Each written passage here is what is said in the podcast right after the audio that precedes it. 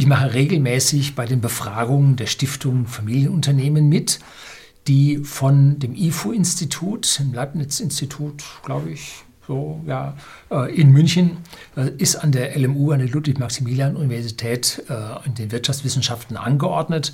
Und von denen wird das dann ausgewertet und kommentiert. Da mache ich regelmäßig mit, weil wir von whisky.de, dem Versender hochwertigen Whiskys an den privaten Endkunden in Deutschland und neuerdings auch in Österreich oder schon seit einem Jahr in Österreich, ähm, ja zu den kleinen Unternehmen in Deutschland gehören. Und da bekommt man dann als Dankeschön immer die komplette Auswertung mit zugesandt. Und darüber möchte ich heute sprechen. Habe ich schon mal vor einem Jahr über so eine Auswertung gesprochen. Bleiben Sie dran.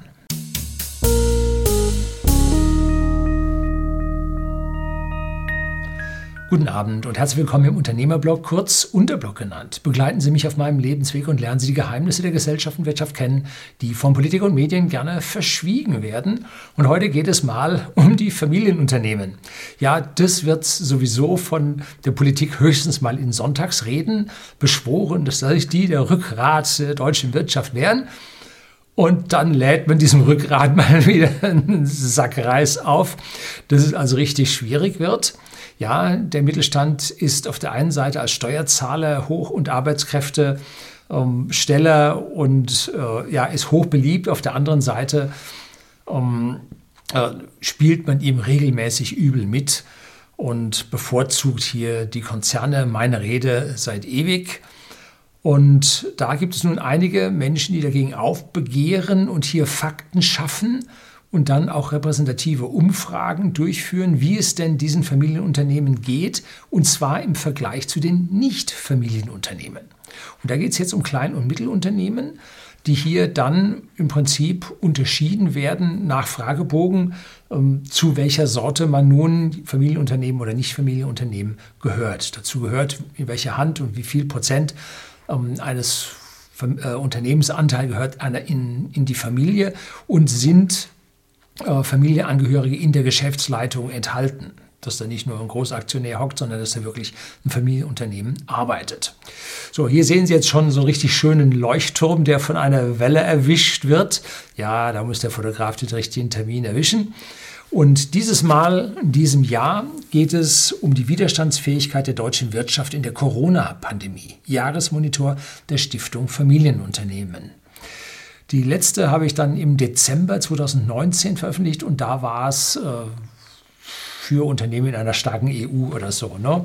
Das war der Titel, war also eine ganz andere Geschichte als das, was drin stand.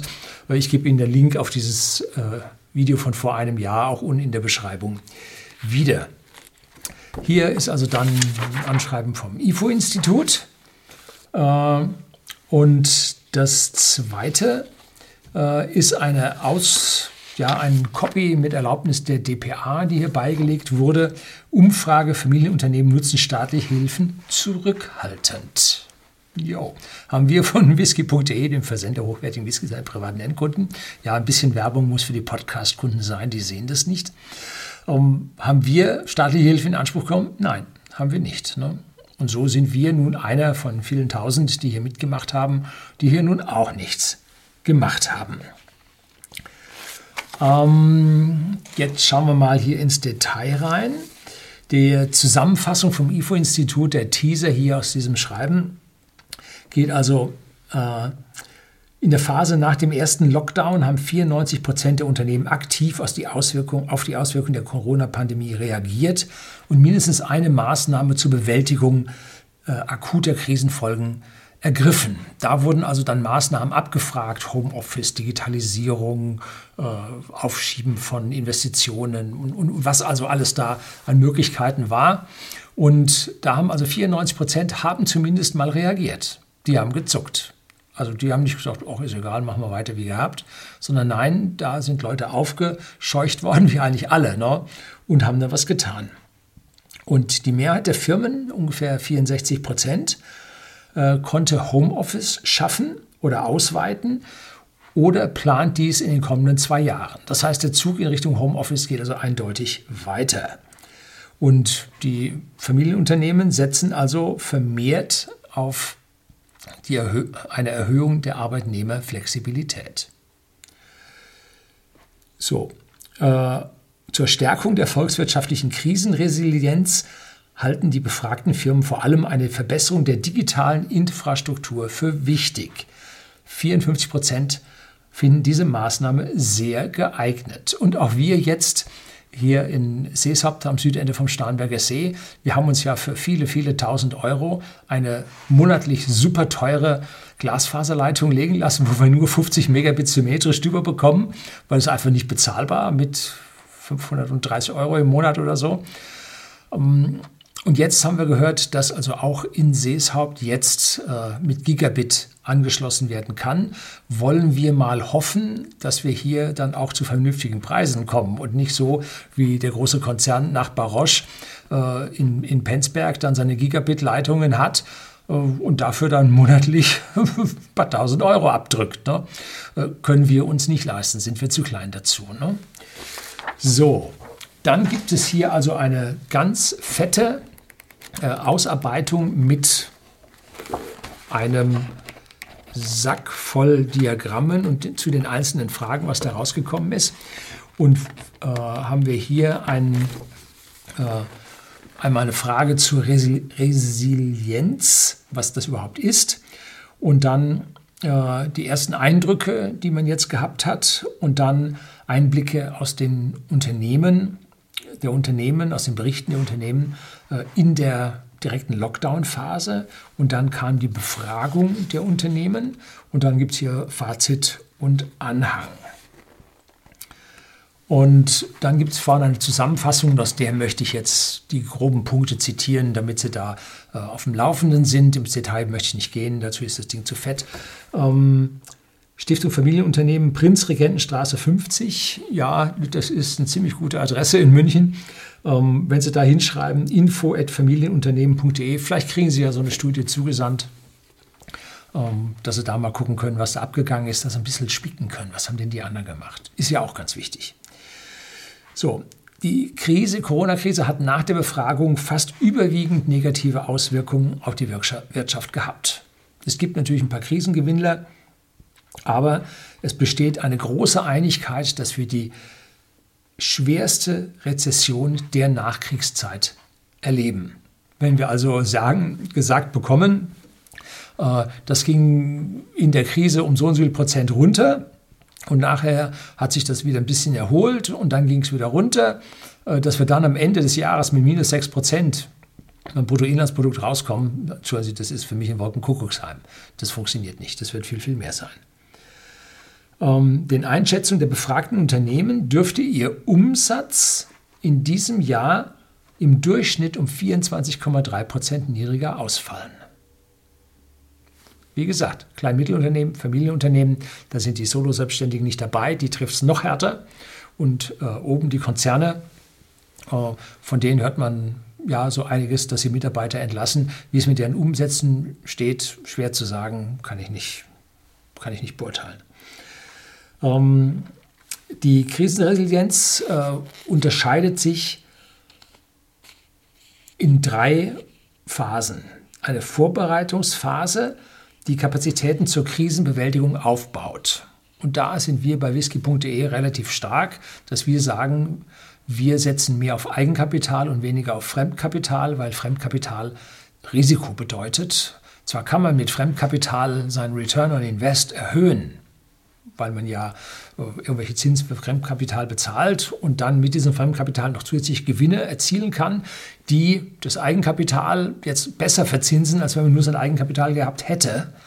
Aber damit hat man auch mehr Risiken im Falle des Falles, wenn man diese Kredite nicht zurückzahlen kann. Ne? Also es ist eine Vorbereitungsphase zur Krisenbewältigung, dann eine Milderungsphase, welche den Erhalt größtmöglicher Funktionalität in der kurzen Frist zum Ziel hat.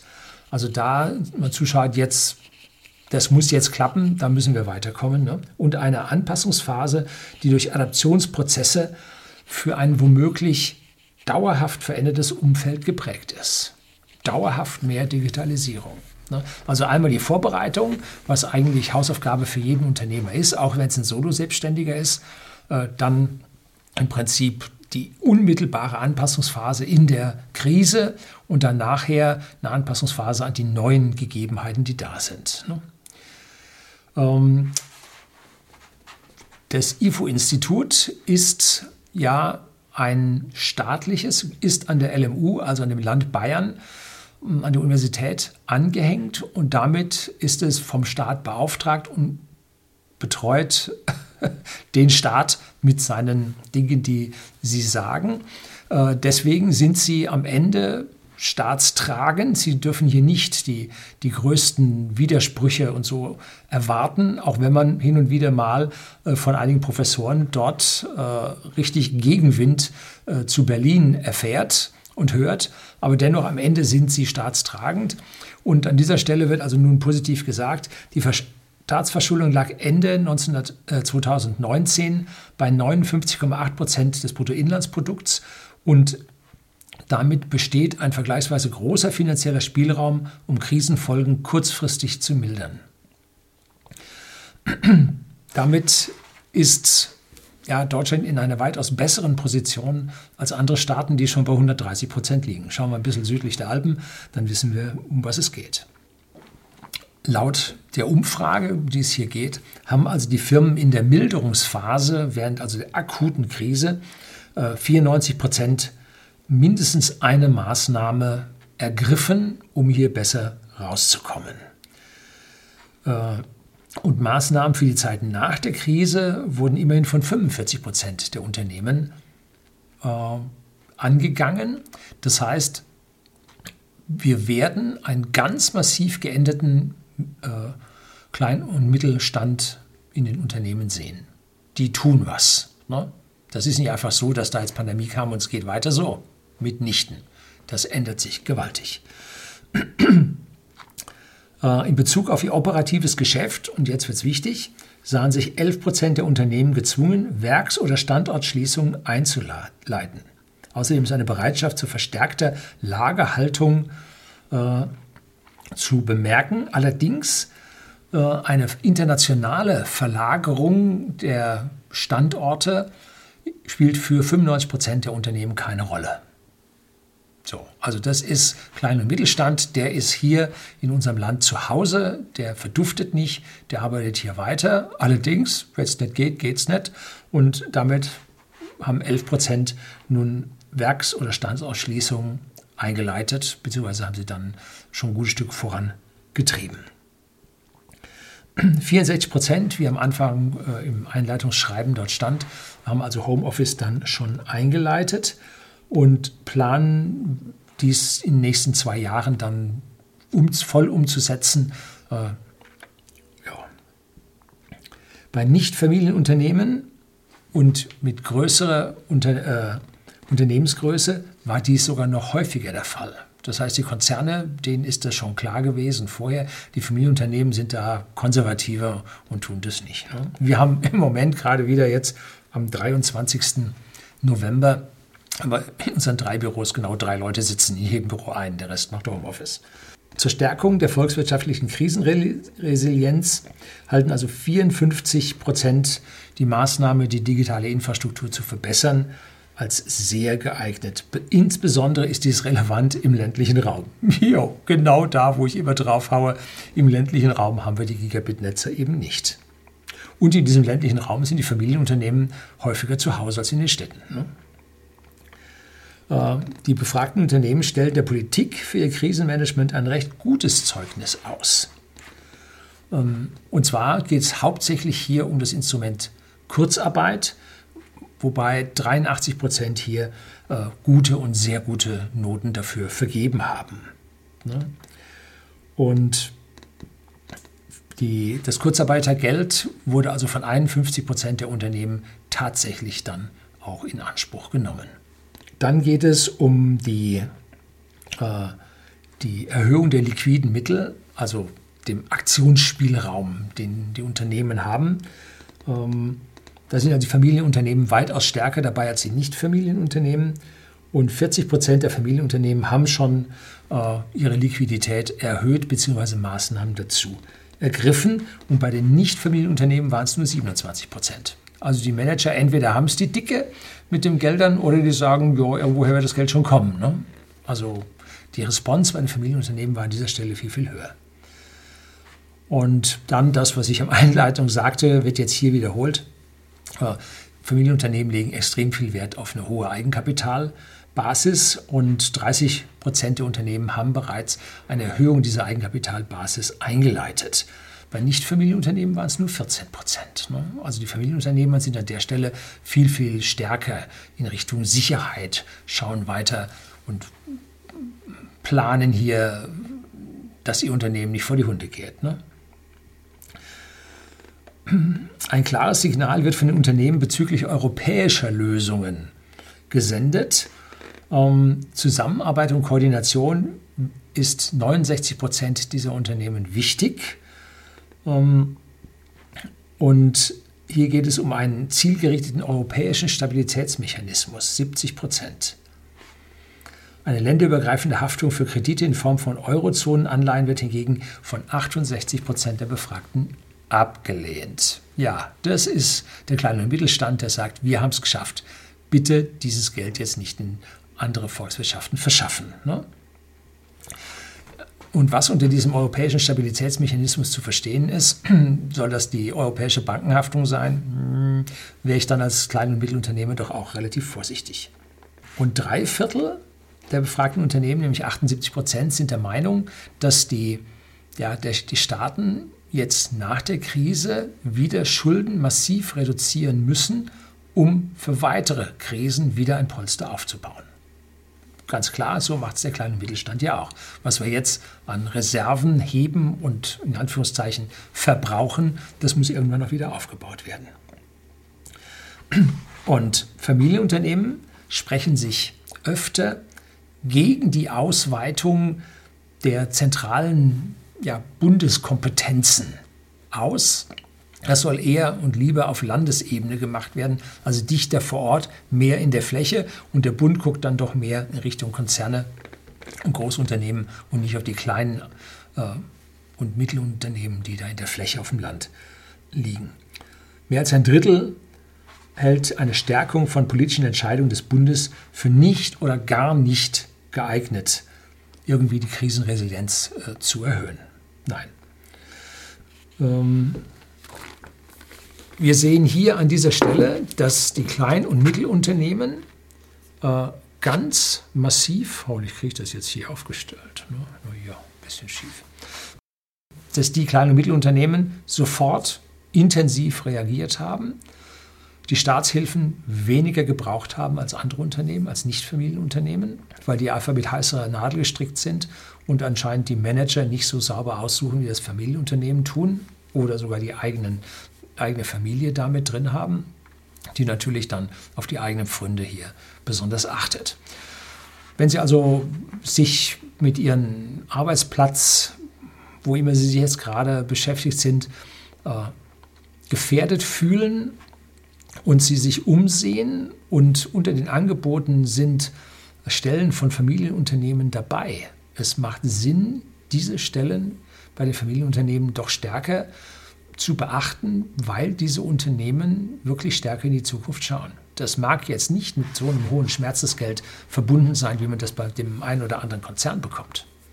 Aber der Konzern sagt auf einmal, oh, Thyssen, ja, 5000, zack. Oder Daimler, ach ja, Motoren, Verbrennungsmotoren machen wir jetzt nur noch in China, brauchen wir hier nicht mehr. So, also Katastrophe, was in unseren Konzernen abgeht, wo überhaupt keine Rücksicht auf Mitarbeiter genommen wird. und die Familienunternehmen an dieser Stelle dann doch mehr aufpassen, dass hier Verlagerungen nicht ins Ausland passieren, sondern daheim. Aber wenn es dann nicht geht, wird auch daheim gekürzt. Also das können Sie auf der einen oder anderen Seite dann auch bekommen. So, also Familienunternehmen das ist aus meiner persönlichen Sicht das, was in der Zukunft eine Volkswirtschaft viel, viel stärker tragen wird als diese großen ja, Moloche von Konzernen, die im Reigen mit der Politik und Subventionen hier versuchen, ihr Fortkommen zu sichern. So, ah, habe ich mal wieder auf die Roten gehabt. Natürlich. Herzlichen Dank fürs Zuschauen. Ich freue mich, wenn Sie hier wieder einschalten.